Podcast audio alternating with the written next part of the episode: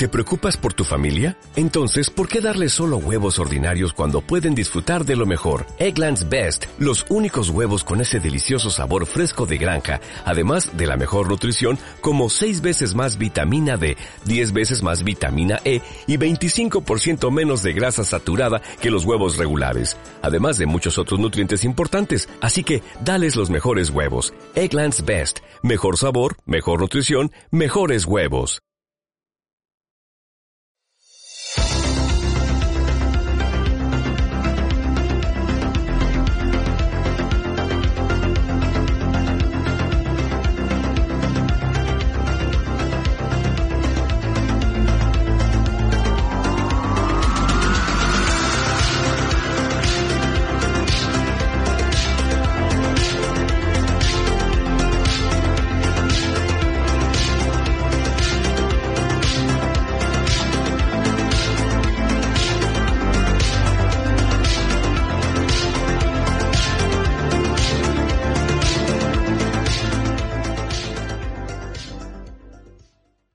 Hola a todos, muy buenas, ¿qué tal? ¿Cómo estáis?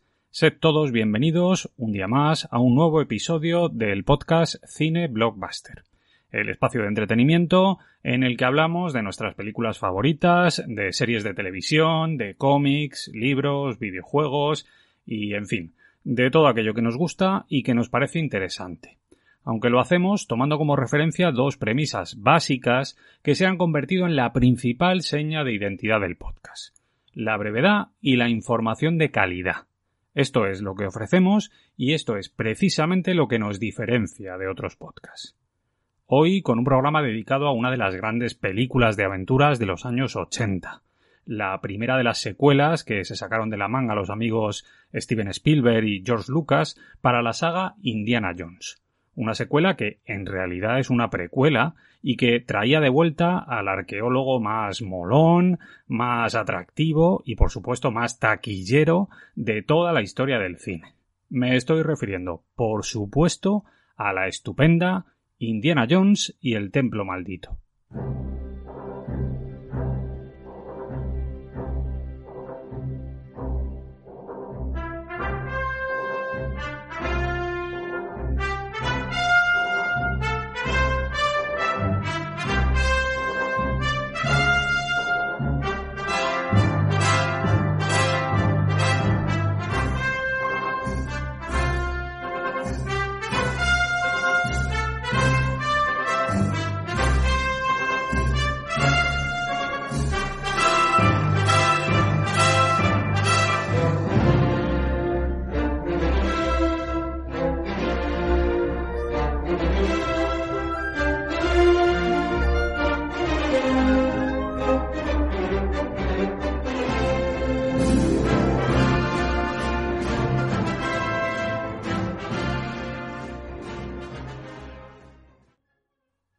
Bien, como de costumbre, lo primero que me gustaría hacer es contextualizar un poquito para que la experiencia sonora del podcast sea lo más inmersiva posible. Y para ello vamos a viajar al pasado para recordar cuáles eran las películas que teníamos en cartelera en el año 1984. Hablamos de títulos míticos como Érase una vez en América, La mujer de rojo, Footloose, Karate Kid, La historia interminable, 16 velas, cazafantasmas, Top Secret, Loca Academia de Policía, Tras el Corazón Verde, Super Detective en Hollywood, Gremlins, Terminator, 2010 Odisea 2 o Dune, la peli de David Lynch.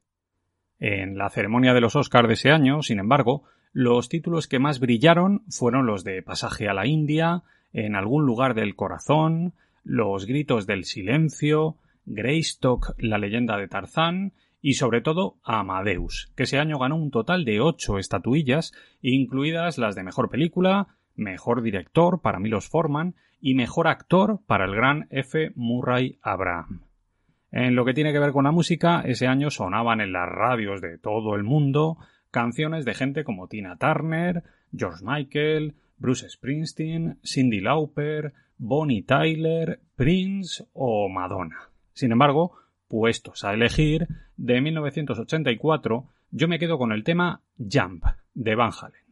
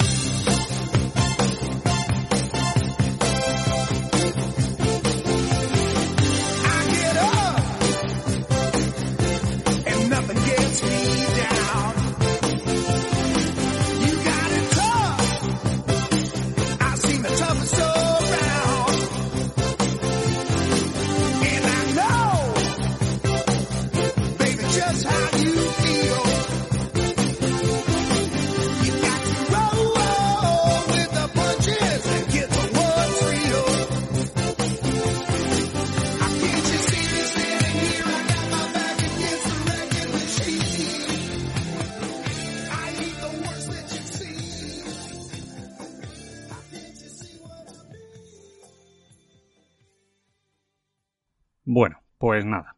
Ya estamos aquí de nuevo, después de escuchar este temazo de Van Halen, y ahora lo que vamos a hacer es meternos de lleno a hablar de Indiana Jones y el Templo Maldito, de cómo nace el proyecto, de la producción de la película y, por supuesto, también del rodaje. Y para hacerlo, lógicamente, lo primero que debemos hacer es retroceder en el tiempo hasta 1981, al momento en el que George Lucas, que estaba al frente de Lucasfilm, y su amigo Steven Spielberg, junto con los productores Frank Marshall y Robert Watts, se unieron a Paramount Pictures para lanzar al mercado la primera de las aventuras cinematográficas de Indiana Jones. En este caso me refiero a En busca del arca perdida, una película que tomaba como referencia los seriales televisivos de los años 50 y también las películas de James Bond y que terminó convirtiéndose en uno de los mayores blockbusters de toda la historia del cine.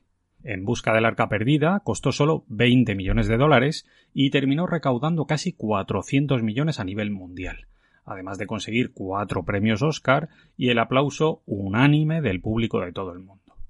Con esas cifras estaba claro que antes o después la película iba a tener una continuación. Hollywood no suele desaprovechar este tipo de oportunidades. Sin embargo, En busca del arca perdida no fue una superproducción hollywoodiense al uso. Por aquel entonces, George Lucas era una figura tremendamente poderosa en la industria. Un tipo hecho a sí mismo que había logrado un éxito arrollador con Star Wars y que, con aquel dinero, había creado un conglomerado de empresas con el que hacía y deshacía a su antojo, controlando todo el proceso de producción en sus películas. Y tres cuartos de lo mismo pasaba con Steven Spielberg, que en aquellos años estaba viviendo su etapa de mayor éxito comercial, encadenando taquillazos brutales como Tiburón, Encuentros en la tercera fase, la propia En busca del arca perdida o ET el extraterrestre. Eso como director, pero es que además Spielberg también estaba empezando a ampliar horizontes encargándose de sacar adelante como productor proyectos como Poltergeist, Regreso al futuro o Los Goonies. Juntar a estos dos titanes de nuevo no parecía nada fácil. Sin embargo, la amistad que unía a ambos y el apoyo mayoritario que el público le había brindado a En busca del arca perdida hicieron que, finalmente, este reencuentro fuera posible. De cara a la escritura del guion, habría que decir que la idea original surgió, como siempre, de George Lucas, aunque en este caso con el apoyo de Willard Hugh y Gloria Watts, que al final fueron los guionistas acreditados. En este caso, Lauren Kasdan, que había sido el encargado de escribir el libreto de la primera película, decidió no implicarse en el proyecto al considerar que la premisa era demasiado oscura. Sobre esto hay mucha especulación, pero parece ser que el periodo de producción de Indiana Jones y el Templo Maldito coincidió con un momento particularmente turbulento en la vida tanto de Lucas como de Spielberg. Ambos habían sufrido una traumática separación y estaban muy afectados emocionalmente. Probablemente por esto la película tiene un tono más oscuro y más tétrico. Lucas le dio muchas vueltas a la idea original. Para empezar, no quería que los nazis volvieran a ser los villanos. Consideraba que eso sería excesivamente reiterativo, y por ello tomó la decisión de ambientar la película en otra región del planeta y de ubicarla temporalmente en un periodo previo al de En busca del arca perdida, convirtiendo por tanto a esta segunda película en una precuela aunque es cierto que eso no tiene excesiva importancia en la trama. También hubo discusiones entre el equipo creativo a la hora de elegir el camino a seguir. Originalmente, Lucas concibió una historia que empezaba en China, donde el protagonista encontraba un mapa que mostraba el camino para llegar hasta una región, atención, inexplorada del planeta y repleta de dinosaurios. Otra opción que se plantearon era la de hacer que el protagonista se enfrentase a una legión de fantasmas que vagaban por un castillo ubicado en Escocia. Todo muy loco. Sin embargo, finalmente se optó por una trama relacionada con la cultura hindú y en la que aparecían rituales paganos, magia oscura y niños en peligro. Esta fue la premisa con la que Willard Hugh y Gloria Katz se pusieron a trabajar y en la que tuvieron que encajar algunas escenas que Lucas ya tenía en mente desde el principio, como el espectáculo musical de la primera escena, la pelea en el club de Shanghái, la huida en avión o la famosísima persecución en vagonetas. También hubo cambios que afectaban a personajes importantes, como por ejemplo el de Marion Ravenwood, que no pudo utilizarse y que fue sustituido por un nuevo interés romántico, o la incorporación de un niño que acompañaba al protagonista, o la propia presencia del joven Maraja. Con respecto al rodaje, bueno, pues inicialmente la idea era rodar en India. Sin embargo, los permisos para rodar en aquel país fueron finalmente denegados ya que el gobierno hindú consideró que el guion era racista y muy ofensivo. Por este motivo solicitaron importantes cambios y además exigieron el privilegio de tener la última palabra en lo referente al montaje final de la película, algo a lo que evidentemente Spielberg y Lucas se negaron en rotundo. Por este motivo, la película terminó rodándose en Sri Lanka y en los estudios Elstree, en Inglaterra, donde hubo que crear una gran cantidad de maquetas y de fondos pictóricos para la representación de los lugares más emblemáticos, algo que terminó provocando un aumento bastante considerable en el presupuesto que ascendió hasta los 28 millones de dólares.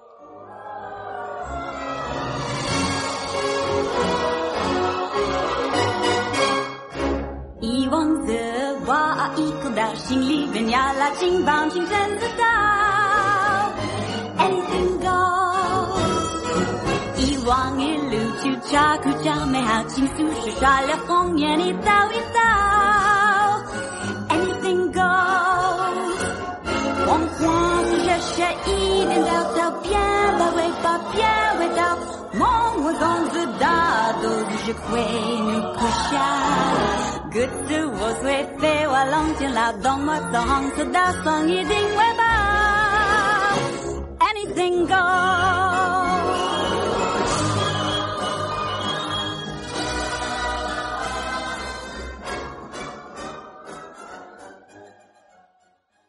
Bien, el siguiente paso ya lo conocéis. Ahora toca hablar de la trama de Indiana Jones y el templo maldito.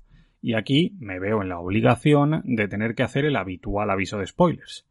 A ver, a este respecto os voy a decir lo que digo siempre. Yo lo hago por si acaso, porque no quiero estropearle la película a nadie que no la haya visto. Pero vamos, que no creo que haya mucha gente en todo el mundo que no haya visto esta película. Da igual la edad que tengas o dónde vivas. Es casi imposible que haya alguien que haya crecido sin ver las películas de Indiana Jones en la tele al menos una vez. Pero bueno, por si acaso, tenedlo en cuenta. Dicho esto, ahora ya sí. Ahora vamos al lío. ¿De qué va Indiana Jones y el Templo Maldito? Bueno, pues lo primero que habría que decir es que la película está ubicada en Shanghái, en 1935. Y esto es importante porque hay que recordar que En Busca del Arca Perdida está ubicada en 1936, es decir, un año después. Y por tanto, como os decía antes en la presentación del programa, en realidad esta segunda película debe ser entendida como una precuela, como una aventura que ocurre cronológicamente antes que en busca del arca perdida.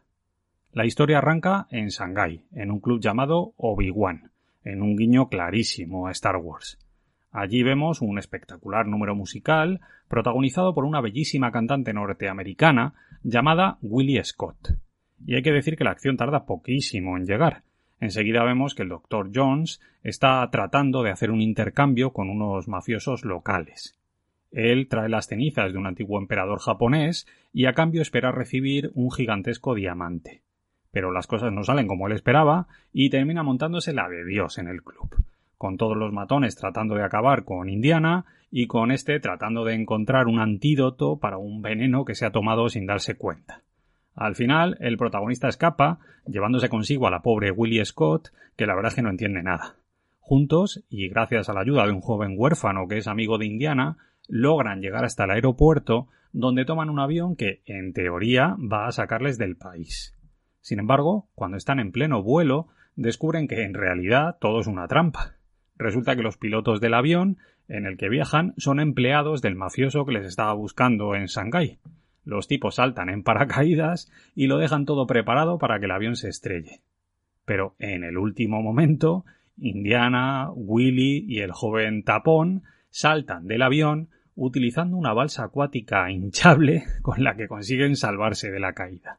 Sin embargo, al tocar tierra encadenan un peligroso descenso por la ladera de una montaña, por un río y terminan cayendo por una cascada gigante. Todo muy loco, muy muy loco, pero también muy divertido y muy bien rodado. Después de aquello, la trama se ralentiza un poco y vemos como los protagonistas llegan a una pequeña aldea que lleva tiempo sufriendo los efectos de una terrible sequía. Allí el chamán de la tribu les explica que en el palacio de Pancot hay un nuevo marajá que es adorador del mal y que él y sus hombres les han robado una piedra Lingman de Shiva, un objeto místico. Pero no solo eso, además les explican que los hombres del palacio también han secuestrado a todos los niños de la aldea. Finalmente, Indy y sus dos compañeros de viaje se trasladan hasta Pancot, donde son acogidos en la corte del Marajá. Allí observan las actividades que se llevan a cabo en el palacio e incluso son invitados a una cena en la que se sirven comidas muy poco habituales. A mí tengo que decir que esta escena me gusta mucho. El caso es que, dejándose llevar por su intuición, Indiana aprovecha la noche para inspeccionar el palacio y termina encontrando un pasadizo que les conduce a él, a Willy y a Tapón hasta un templo secreto escondido bajo tierra donde los hombres del Marajá realizan sacrificios humanos. Resulta que estos son adoradores de la diosa Kali y que, liderados por un sacerdote llamado Molarram, utilizan los objetos místicos robados en la aldea para invocar un poder oscuro y muy peligroso. Al final, tanto Willy como el propio Indiana son capturados, pero gracias a la intervención de Tapón ambos consiguen liberarse y tras ayudar a huir a los muchachos a los que los malos tenían prisioneros en el templo, ellos mismos tratan de escapar montándose en unas vagonetas que les transportan a toda velocidad por el interior de una mina en una de las escenas más espectaculares de toda la historia del cine. En el último momento, ya fuera del templo, los villanos consiguen interceptar a los protagonistas en un puente colgante que está construido con cuerdas. Como era de esperar, el puente se viene abajo y los protagonistas están a punto de caer al vacío. Pero finalmente Indiana logra derrotar al malvado Mola Ram, que termina cayendo al río, donde es devorado por unos cocodrilos. La peli termina con los protagonistas volviendo a la aldea, con la piedra y con los niños a los que han rescatado, y con Indiana Jones dándole un besazo a Willy mientras el cabronazo de tapón se descojona. Serpiente con sorpresa. ¿Con qué sorpresa?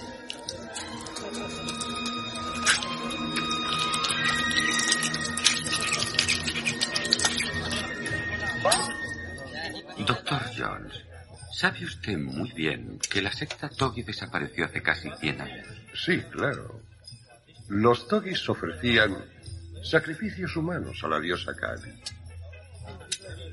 El ejército británico acabó con ellos. Es difícil que mueran las historias referentes a los Togis.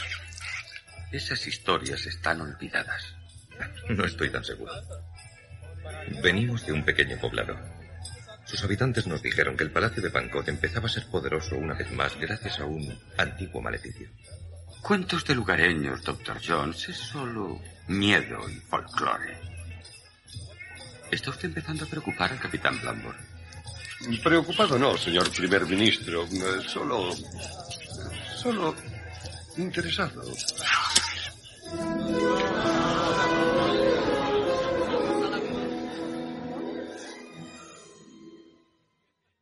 El siguiente bloque, como siempre, lo vamos a dedicar a repasar los nombres de los miembros del equipo técnico que hicieron realidad la película, empezando por los dos grandes creadores de la franquicia de Indiana Jones, en este caso George Lucas y Steven Spielberg. Aquí tengo que deciros que no me voy a extender demasiado porque estos dos genios son figuras muy habituales en el podcast. He hablado de ellos un montón de veces y no quiero ser reiterativo. Solo voy a decir que Lucas es un hombre que revolucionó el cine comercial norteamericano con Star Wars en los años 70 y que posteriormente, ejerciendo ya como productor, se encargó de poner en marcha proyectos tan potentes como Howard el Pato, Dentro del Laberinto, En Busca del Valle Encantado o Willow, además de crear empresas tan potentes como Skywalker Sound, Industrial Light and Magic o LucasArts. Con respecto a Spielberg, pues más de lo mismo. Este hombre es indiscutiblemente uno de los directores más importantes de toda la historia del cine. Su primer gran éxito fue Tiburón en 1975 y a partir de ahí no ha parado de hacer películas increíbles. Encuentros en la tercera fase, ET el extraterrestre, Parque Jurásico, La lista de Schindler, Salvar al soldado Ryan, Minority Report o Ready Player One, solo por nombrar algunos. El tipo es un verdadero referente para los aficionados al cine, nacidos en las décadas de los 70, 80 o 90. Del mismo modo, ahora tendría que nombrar al gran John Williams, el compositor que se encargó de poner música a Indiana Jones y el Templo Maldito. Sin embargo, no voy a volver a daros la turra porque ya hablé de él hace unos meses cuando grabé el programa dedicado a En Busca del Arca Perdida. Solo voy a decir que este hombre es un genio, que sus composiciones musicales son míticas y que además se ha ganado un prestigio que nunca antes había conseguido ningún compositor en toda la historia del cine. Entre sus composiciones más famosas, pues podríamos hablar de las de Tiburón, eh, Star Wars, Encuentros de la tercera fase, Superman, la saga Indiana Jones, ET el extraterrestre, Solo en casa, JFK, Parque Jurásico, Salvar al Soldado Ryan, El Patriota o la saga Harry Potter. Vamos, temas legendarios que todos conocemos y que seríamos capaces de tararear casi sin darnos cuenta. Por si todo esto fuera poco, además, también os puedo decir que el bueno de John Williams ha ganado cinco premios Oscar y que ha estado nominado nada más y nada menos que 52 veces a lo largo de toda su vida. Con respecto al reparto, bueno, pues aquí otra vez tengo que decir que el primer nombre del que tengo que hablar es el de un auténtico mito de la interpretación, una leyenda del cine con mayúsculas que se ha pasado por el podcast un montón de veces. De hecho, hasta le dediqué un programa especial hace algún tiempo en el que repasaba toda su filmografía. Me refiero, claro está, al grandísimo Harrison Ford. Por eso, ahora no voy a ahondar mucho en su biografía. Solo voy a deciros que este hombre tiene papeles míticos en su carrera, como los de Star Wars, Blade Runner, Único Testigo, Juego de Patriotas, El Fugitivo, Peligro Inminente, Air Force One, El Juego de Ender, Blade Runner 2049 o la nueva trilogía de Star Wars de JJ Abrams. Además, como dato añadido, os puedo decir que Ford tenía 39 años cuando se estrenó en En Busca del Arca Perdida. Es decir, no había cumplido ni los 40 cuando se estrenó la primera película de la saga. Y desde entonces ha interpretado al personaje en otras cuatro ocasiones. En Indiana Jones y el Templo Maldito, con 42 años, en Indiana Jones y la Última Cruzada, donde tenía 47 años, en Indiana Jones y el Reino de la Calavera de Cristal, donde ya tenía 66 años, y por último, lo he vuelto a interpretar este mismo año, en 2023, en la que hasta ahora es la última película de la saga, Indiana Jones y el Dial del Destino, que se va a estrenar dentro de muy poco, apenas dentro de unos meses, esta vez con 81 años. Es alucinante. Pero bueno, ahora seguimos y lo que vamos a hacer es hablar un poquito acerca de los otros dos grandes protagonistas de la película. En este caso, Kate Capshaw y el bueno de Ke Hui Kwan. Con respecto a Capshaw, os puedo decir que esta mujer nació en Missouri en 1953 y que allí se graduó en magisterio y llegó incluso a trabajar como maestra durante unos años. Sin embargo, su vocación era el cine y a principios de los 80 se trasladó a Nueva York para tratar de hacerse un hueco en la industria. Empezó trabajando como modelo y después consiguió algún papel pequeñito en televisión. Sin embargo, su gran oportunidad llegó en 1984, cuando fue seleccionada entre 120 aspirantes para interpretar el papel de Willie Scott en Indiana Jones y el Templo Maldito. Desde luego aquello le cambió la vida. Para empezar, porque le dio un gran impulso a su carrera que le permitió participar en películas como La Gran Huida, Power, Black Rain o Causa Justa. Eso en el terreno profesional. Pero es que, además, Capshaw conoció a Steven Spielberg en el rodaje de Indiana Jones y el Templo Maldito y ambos terminaron contrayendo matrimonio. Con respecto a Ke Hui Kwan, bueno, pues habría que decir que su historia también es muy interesante. Este hombre nació en Saigón, en Vietnam, en 1971. Después de la guerra, su familia se trasladó a Estados Unidos como exiliados políticos y allí fue donde comenzó su carrera en el cine. En esta primera etapa, como actor infantil, rodó películas tremendamente exitosas como Indiana Jones y el Templo Maldito o Los Goonies. Pero es que además participó en varias series de televisión y hasta en un videoclip de Cindy Lauper. Después de aquello, su fama se fue apagando y terminó reconduciendo su carrera hacia otro tipo de labores más técnicas, aunque siempre relacionadas con el cine. Entre otras cosas fue coreógrafo de escenas de acción en películas como Los X-Men o El Único. Sin embargo, para sorpresa de todo el mundo, resulta que Ke Hui Kwan ha tenido un regreso soñado al mundo de la interpretación en este 2023 gracias a la película Todo a la vez en todas partes. Una peli cojonuda de ciencia ficción con multiversos, por la que ha ganado un Globo de Oro como actor de reparto y por la que también está nominado a los Oscar. Sí, hay algo en el suelo. Parece que yo pisa pan tostado. No es pan tostado. Deja que mire.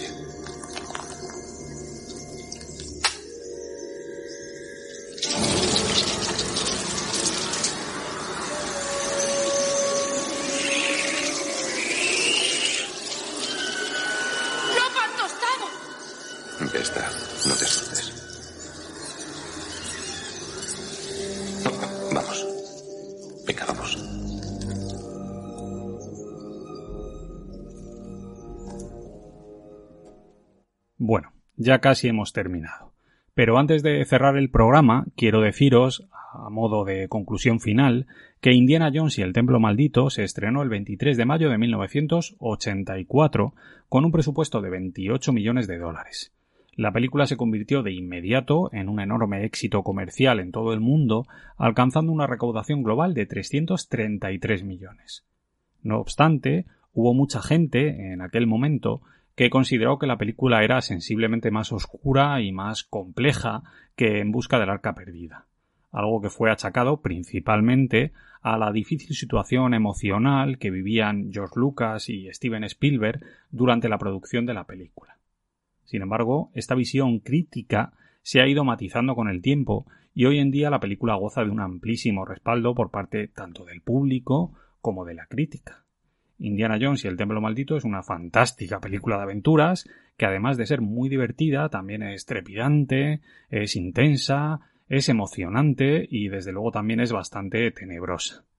A nivel personal os puedo decir que durante muchos años, si me hubieran preguntado, yo habría dicho que probablemente la película que menos me gustaba de la trilogía clásica era esta. Sin embargo, ahora veo las cosas de un modo muy distinto. La peli me parece una maravilla. Y no, desde luego no creo que sea inferior a las otras dos películas en ningún aspecto. Además, el personaje de Indiana Jones me parece gloria bendita. Yo diría que es mi personaje cinematográfico favorito más incluso que el de Han Solo. Y en esta peli Harrison Ford está soberbio. Todo el tiempo, ¿eh? Pero en especial me hace muchísima gracia toda la relación con el personaje de Kate Capshaw. El rollito que tienen entre ambos funciona súper bien y ayuda mucho a darle un tono más suave a la película. En definitiva, soy fan a muerte de Indiana Jones en general y de Indiana Jones y el Templo Maldito en particular.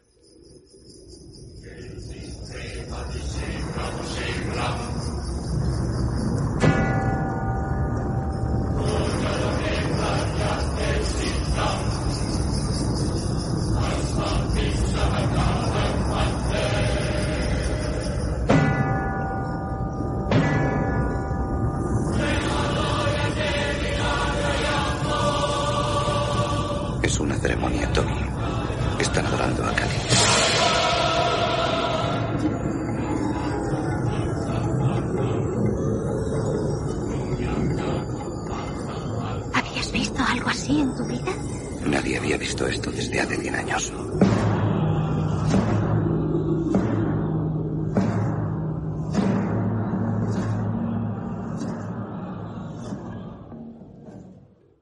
Y ya está. Por mi parte, nada más. Con esto me despido. Pero antes de marcharme, quiero recordaros que si os ha gustado el contenido del programa, podéis seguirme en iVoox, en Spotify y en el resto de plataformas. También en redes sociales a través de Twitter y de Instagram. Nos vemos muy pronto, amigos. Un abrazo muy fuerte para todos.